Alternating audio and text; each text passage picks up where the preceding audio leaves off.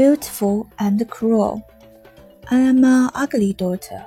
I am the one nobody counts for.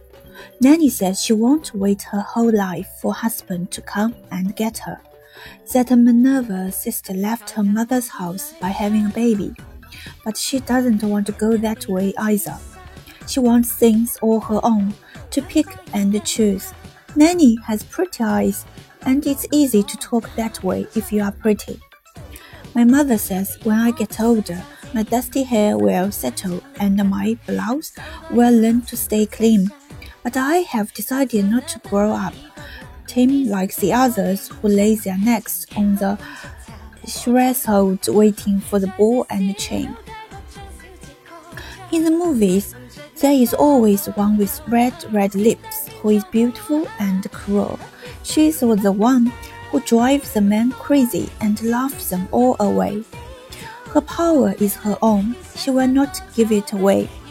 I have begun my own quiet war, simple, sure. I am one who leaves the table like a man without putting back the chair or picking up the plate.